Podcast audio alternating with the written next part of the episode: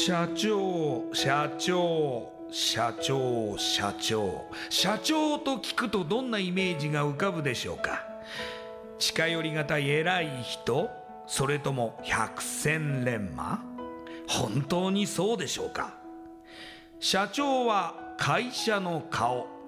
多くの責任と悩みを抱えながらどんな時でも毅然としていなければならない。それが社長です。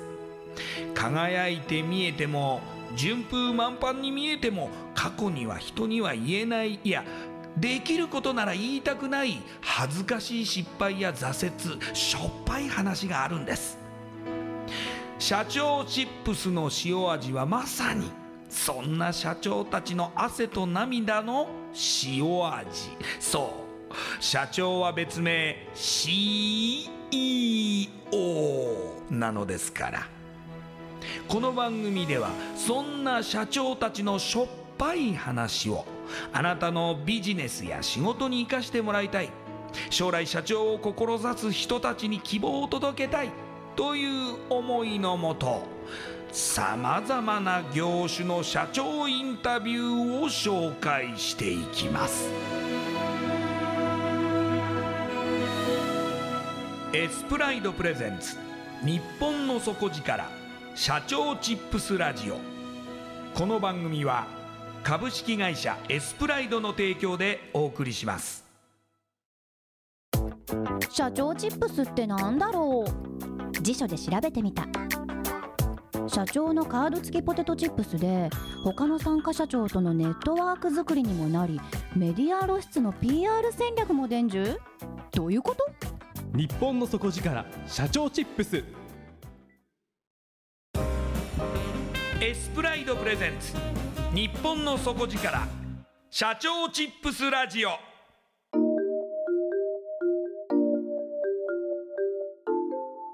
エスプライドプレゼンツ日本の底力社長チップスラジオ。こんばんは社長応援ナビゲーターの西川真理子です。今夜のゲストはジョブマネー株式会社代表取締役小林康弘さんです。小林社長よろしくお願いします。よろしくお願いします。ではまずはじめに私の方から小林さんのプロフィールご紹介させてください。小林さんは1974年東京都生まれ。大学をご卒業後1997年広告代理店にご入社されます。2000年にはマーケティング会社を創業され代表取締役に就任2017年9月に取締役退任後中小ベンチャー企業向けの業務管理クラウドサービスジョブマネを開発こちら Excel などで管理しているデータを一元化してクラウド管理するシステムを提供されています。そして昨年の10月に同サービスを専門的に手掛ける会社としてジョブマネ株式会社を設立。代表取締役に就任されました。それではこの後小林社長の汗と涙の塩味エピソードに迫っていきましょう。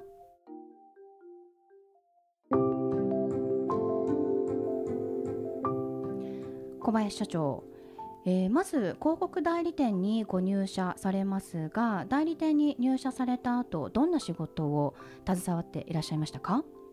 そうですね。あの当時はインターネットとかがまだない時代でしたので、ええ。えーとまあ、はがきのアンケートを新聞を使って集めて集計したりとかっていうようなマーケティングに近い仕事をやっておりました。なるほど、はい。はがきを集めて。はい、読者アンケートみたいなやつですね。ああ、そういう作業もされるんですか？そうですね。下っ端だったのでやってましたね。えまた例えばなんかは営業活動みたいなこともされてたんですか？もうやってます。はい。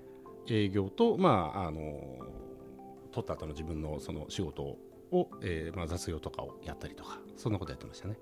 そこで3年間過ごされて、はい。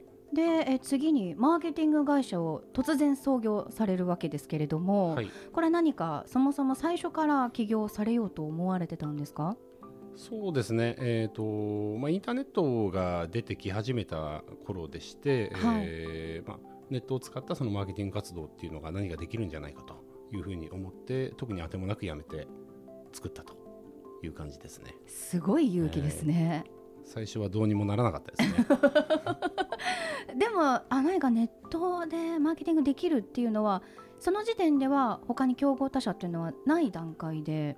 多分なかったと思うんですけどその世の中の事情すらあんまり調べずにっていうかあのネットがなかったので調べられなかったとはいいうような形だったので、はいはい分からなかったですね。分からなかったけれども、そこに可能性があるって感じたわけですよね。で始めました。はい。すごいですよね、ええその先見の明が。でその、まあ、マーケティング会社を創業されてこちらのマーケティング会社では主な事業内容としてはどんなことを展開されてたんですか？そうですね。あのデータを集められるようなそのアンケートの協力者を、えー抱えておりましたのでその方々からデータを取って、えーそのデータを使ってマーケティング活動に生かしていこうというような仕事をやっておりました。例えば、私たちに何か関わりのあるようなことでなんか例を挙げていただくことはできます？そうですね。テレビ番組のニュースとかで出てくるあのグラフであったりとか雑誌とか、えーはい。えー新聞に出てるようなそのグラフを作ったりであったりとか、はい。そういうことをやっておりましたね。はいということは、あのメディアさんがお客様になったりとか。ああとはまあ商品開発のために生かすための、えーまあ、基礎データを作るお仕事であったりとか。メーカーさんとか。メーカーさんですね、はい、なるほど、なんか何万人に聞きました？みたいなやつですね。はい、あとは何が一番上でとかランキングみたいなものとかっていうことですかね。そうですね、はい、ああそのようなデータを取る会社を作られて割と今でも、あのーこちらの会社は別の方がそうですね、はい、やっております。なるほど、はい、業界でも割とはい。シェアが高いわけですよね。わからないです。でもそちらの会社を創業されて17年いらっしゃったわけですが、なぜその創業の会社からい。離れようと思われたんですか、ですね、あのーまあ、マーケティングはすごい好きだったんですけどね、はい。あのーまあ、クラウドの、えーサービスを社内の管理用に作ってましたので、まあ、それはあの非常に可能性を感じたので、えー、と別で切り出してもう一回独立したっていう経緯なんですけど、まあ、ええ。今まであの、やってた業務がすべて請負型で、ええ。えーあのお客さんから依頼されてやってたものなんですけど、まあはい。今回はあの自社で作ったものをお客さんに提供していくっていうものなのでそういうビジネスをやってみたいっていうのはありましたね。うーんいやーでも本当に17年間こう育ててきたものが、はい。大きなものが本当に出来上がって、はい。それでまたプラスアルファでもう一個新しいものをはい。ゼロから立ち上げようって、はい。これものすごくこう、まあ、タフな作業ですし、はい。すごく労力が必要だと思うのですが、迷いは全くなかったですか？なかったですね。やりたかったからやっちゃったわけであって、まあ、周りからはバカじゃないとか なんで？とかっていう声は多々ありましたけど、はい。別に、あのーそのままマーケティング会社にいることもできたわけですよね？そうですねはい、代表としてずっはい。と管理することもできたけど、は新しく。はい、しかも今度の新しい会社が拠点が沖縄なんですよね。はい、なぜこれがまた沖縄で創業しようと思ったかっていうところにはい。あると思うんですけど、はい。い、かがですか？そうですね。あの前職の時に沖縄に、まあ、拠点もありましたのではい。2箇所、石垣と那覇にあったんですけど、まあ、それに毎月行ってたんですね、ええはい。まあ、その流れで沖縄で仕事してみたいなというところとあとまあ沖縄のメンバーも一緒に立ち上げに参画するということであの思い切って開発拠点兼本社ということで沖縄に作ったという経緯ですね。はい、それまでは、えーとまあ、拠点はあったけれども住んだことはなかったわけですよね、そうですね。出張で行ってたぐらいですね。でも今度は本社拠点ですから、はい、社長ご自身も沖縄に住まわれているっていうことですよね、そうですね。引っ越しましたね。は 本当に淡々とお話しされるのい、で、はい、い、やでもこの決断とても大きいと思うのですが、はい、まあ、ここもでもはい。やりたいからやるっていう感じだったわけですかね？そうですね、はい。まあでもあの会社って立ち上げの時が一番楽しいので、まあ、今が一番楽しい時期ですけど、うんうん。うんうんうんうん、20年近く前にやったことをもう一回やってるので、まあ、うんちょっと世の中が勝手上がってますけどね、あうんの電子化されたりとかいろいろ変わってるんですけど、はい、まあ、やる目的とか、あのーあれは一緒なので楽しいですね。はいその大きな決断沖縄に本社を設けてその新しい会社を設立したっていうところから始まりまして、はい、えー、と昨年の10月からですから、はい。1年ぐらいですかね。そうですね。丸1年経ちましたね。はい、はい。まあ、またあの20年前のことをもう一回やっているって先ほどおっしゃってましたが、はい。本当にまさにゼロからの立ち上げということではい。今現在はどのような、はい。その社長としての毎日を送られているんですか、はい、事務員ですね。はい、そんなことはないと思いますけども、そうですね。あのまあ不慣れなというか、まあ、ええ。あのここのとこずっとやってなかったようなその事務仕事をやっぱり多くやらなくちゃいけないので、まあ当然会社だからそうなんですけど、はい、来た請求書を、えースキャンしてファイリングしたりとかね、はい、エクセルで資料を作ったりとか、はい、そんなことやってますね。はい。あーは社員さんいらっしゃると思いますが、社員さんは別の業務をされてるということですか、そうですね。あのシステム開発会社なので、ええまあ、自分以外はほとんどがエンジニアなので、まああのまあ、そのエンジニアたちがし仕事をしやすい環境を作るということで、えええーまあ、その他の業務はすべて自分の方でやあのやって、えーまあ、開発と仕事に集中できるような環境を作ってあげるとうんうんうんいうことで、あのやってます。現地採用されたんですか？そうですね。あの1名あの前職から一緒に行ったメンバーいるんですけれども、はい。あのほとんど現地で採用した地元の人ですね。はい。割とその沖縄の人方の人物像といいますか、はい。はい。そのタイプ的に、はい。その割とこう違うとはい。いう形で言われていることが多いと思いますが、はい、働き方などで最初からこう馴染まないところとかはないですか、そうですね、あのー働いてるメンバーが、まあ、にほとんど20代なんですね、まあ、自分ええ自分以外は。ええ。で、えーまあ、地元の人でも、あのーまあ、新卒と、まあ、ほほぼ第二新卒に近いような、えーまあ、社員だったりとか、あとまあ学生のインターンもいますので、はい、まだあのそんなに社会慣れしてないというか、うん。まあ、向こうならではの働き方っていうのをまだあの経験したことがないので、まああのまあ、自分が今までやってきたあの仕事のスタイルというかやり方っていうのを、まあ、あの身につけてもらいながらというか教えながら、まあ、そういう感じでやってもらってるというのが今ですね。うんはい、なので普通に真面目にうん。きっちりと遅れもなくはいやってますね。はい。なるほど。で、あのーまあエンジニアさんたちがいらっしゃるっていうことなんですけれども、その業務管理クラウドサービスジョブマネ、はいこれをあのーまあ前のあマーケティング会社を創業されたその会社の中で、えー小林社長がまあ発案されて、はい。それを会社化されたはいっていう感じなんですけど、はい。そもそもなんでこの業務管理クラウドサービスというのを、はい。まあその会社化してはい。やっていきたいと思われたんですか？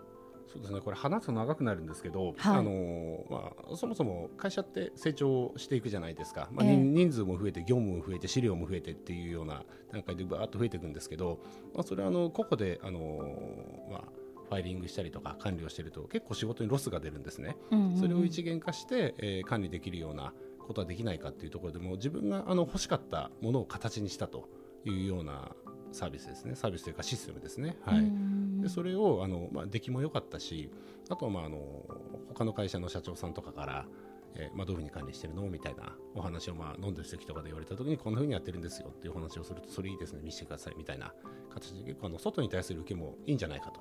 ええ。いうことで思い切ってもうサービスにして別法人にしてやっちゃえということで、まあ、始めたのがジョブマネーですね。うん。はいあのーまあ、例えばあの連絡事項とかで社内で共有することはあるけれどもその業務仕事の一つ一つを、はい。その大勢ではい。個人がやっていることって実は全て見られていないというか、い。それが人が変わった瞬間にはい、全く何をやっていたのかわからなくなったっていはい。うことも大いにありますもんね。そうですね、はい、うん。なので、あのー社内で誰かに聞かなくちゃいけないことっていうのが、まあ、これを使うことによってなくなると。ええいうことですね。ええ。はい。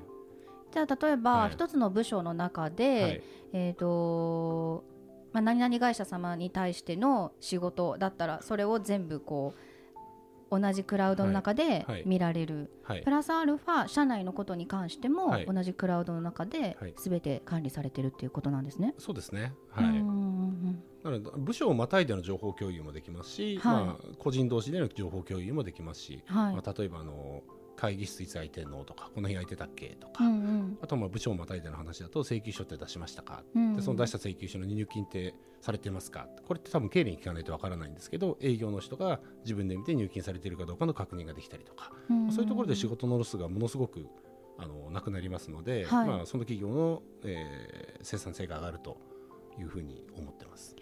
結構本当にその人材が限られているような、はいこう環境だと非常に活用できそうですよね。そうですね、まあ、特に日本、今の少子高齢化であの労働人口が減ってますので、まあ、それに対してやっぱりあのこういうものを使ってはい。え効率よく仕事をしなくちゃいけないっていうあの時代になってくると思いますので、ええまあ、そこにマッチしたサービスかなというふうに思ってますね。はいまだあの、まあ、スタートして間もないとは思いますけれども、はい割と支援の方も集まってきている形なんですか？そうですね、あの問い合わせすごいいただいておりまして、ええ。まあ、初年度で、まあ、1000件近くのお問い合わせをいただいたんですけど、1000件ですか、はい。まあ、ただ営業マンがいないので、はい。全く対応できてないとはいいうことですね。はい。えーじゃあもう欲しいけれども提供できていないという状況ということですか、えっとまあ、案内ができてないという感じですかね、はい、詳しい説明ができてないというか興味は持ってもらってるんですけどえっとまあ、詳しく説明をあの全員できてないという状況ですね。はい。ん。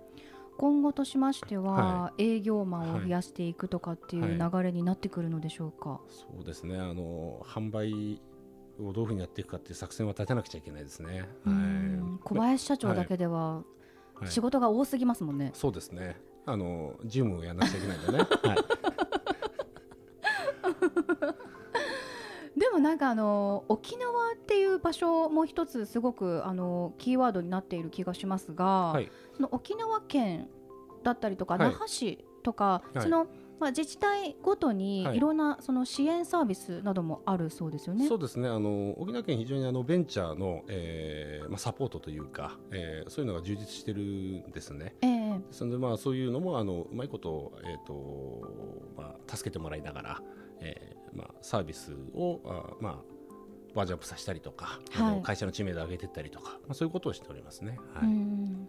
また小林社長の働き方とかはい。考え方はい、みたいなところもはい。やはり変わりましたか、そうですね。もう自分自身の働き方改革をしたのが沖縄での働きあの沖縄での仕事を始めたことっていうふうに思ってますね。はい。うん。えどんな風に変わりました？はい、もう通勤時間もないですし、はい、はい、あの仕事終わった5分後には家にいますし、近いですえね、ー移動時間は全くないですよね。あとまああの企業訪問もね、あの東京でいうと1時間打ち合わせして1時間移動時間に使ってその次また1時間でってはい。まああのはい。8時間あったらね4件ぐらいしかアポイント取れないんですけど、あの向こう近いのでうん倍はいけますね。はい。うーんでもなんかその母数が減るようなイメージもありますが、はい。そういうこともはい。そんなにないですか？そうですね。あの今お客さんも回ったりもしてるんですけど、あのそれ以外のやっぱりやり取りとかあの仕事もまあ自分は結構やってるので。ええまあ、例えばですけど沖縄県庁に行ったりとか法務局行ったりだったりとか銀行行ったりっていうのもあの一箇所に集まってますので移動もすごい楽ですしうん。仕事も早く終わりますしうーん。働きやすい環境ですね。はい、あったかいですし、うん。はい、でもなんかそのまあ一つのものを作り上げてまた新たなチャレンジをしているからこそ全く違うことをはい。やってみたいっはい。て思われたっていう、はいところが、はい。なんかこうお話を聞いていて本当にそのマインドも変わられたと思いますし、はい。新しいことに挑戦しているっていうところとかまたはいその原点に戻ってらっしゃるはい。みたいなところもすごく感じましたけれども、はい。これからそのジョブマネを育てていくにあたってその構想とか、はい。こんな風にしていきたいっていう、はい、その思いみたいなところはありますか？そうですねあの99%が中小企業っていうことらしいんですよ日本って。99%なんですか？はい、なので、まあ、そういう99%のその中小企業の方々、まあ、自分も含めて中小企業なんですけどの、えーまあ、働き方のそのサポートができるようなはい。システムとしてあの一社でも一人でも多くの人に使ってもらいたいなっていうふうには思いますね。うん。ん。間違いなく、あの生産性は上がりますしうん。働き方も変わってくると思いますのでうん。体験してもらいたいっていうふうに思ってます、はい。はい、具体的にその今の現場がどのような状況の会社、うんうん。もしくはそのチームにその利用してほしいですか、そうですね。あの東京は結構進んでると思うんですけどまだあの東京以外のエリアってあの意外と今でもなんていうんですか帳簿をつけてたりとかはいはい。あとあの手帳でスケジュール管理してたりとかあの、まあ、進んでるところでも、まあ、エクセルでなんか管理したりとか、まあ、そんな感じなんですけれども、まあ、はい。クラウドの便利さっていうのをまだまだ皆さん知らないと思うので、まあ、今あのうち無料プランっていうのをやってて、ええ。もう無料でいいから使っていただいてあの便利さを体験してもらってよければ導入してくださいと。でまあ、ずっと無料で使うこともできるんですけど、まあ、ええ。今ちょっと啓蒙活動に近いようなええ。ことをやっておりますね。はい、はい、じゃあジョブマネはでまず検索していただければ、はい。まあ、具体的にどのようはない。サービスなのかっていうはいことも分かっていただけますし、はい。そのまあ、トライアルみたいなところではい、え体験もできるとはい、いうことなんですね。そう。ですね。はい、期限なしでいきますんで、はい。はい、大丈夫ですかそれ、はい。会社の存続としては。大丈夫です。大丈夫ですね。いやそれにしても本当に小林社長は2回、まあ、起業されているというところもありまして本当にあの、まあ、社長はい。という人生を歩んでいらっしゃる方だと思いますがこれから、まあ、社長になりたいとはい。目指している方、志している方に向けて、はい、その起業のやっぱり醍醐味はい。であったりとか、その社長を、まあ、あの全うするにあたってアドバイスいただけることがあれば、はい、お願いできますか？そうですね。あの今すごい起業がしやすい環境が昔に比べると整ってると思うんですね。で今インキュベーションオフィスとかいろいろなあのサポート機能がありますので、まあそういうのを使いながらまずはやってみるっていうことを進めてるんですけれども、ただ、やってみた後に会社って作るの簡単ですけど維持するのが一番難しいと思いますので、まあ、そこのゾーンに行ってから初めて悩む部分なんじゃないかなと思いますので、まあ、まずはやってみてその後悩んだら先輩に相談してというところのトライアンドエラーの繰り返しなんじゃないかなと思いますので興味があるんだったらこのチャンスにやってみてもすごいあのおすすめなので。楽しいですしうーん。何かこう小林社長を拝見していると、はい。社長という職業以外、はい。全くこう、はい。イメージができないんですけれども、はい。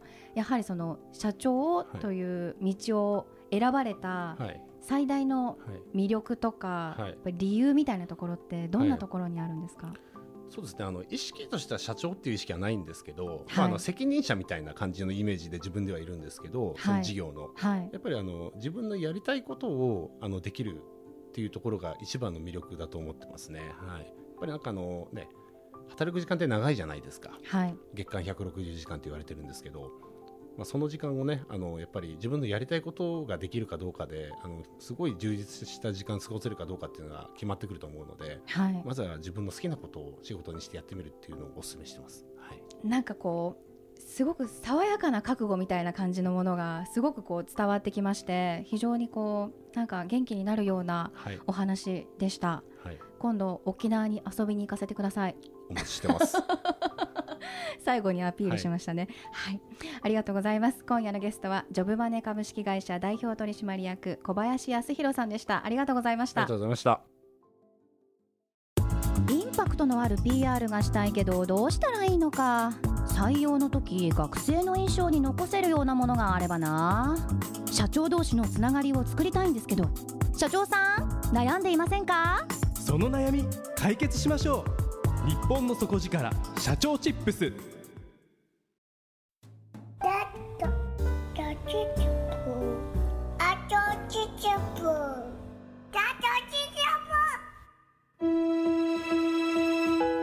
エスプライドプレゼンツ日本の底力社長チップスラジオこの番組は株式会社エスプライドの提供でお送りしました。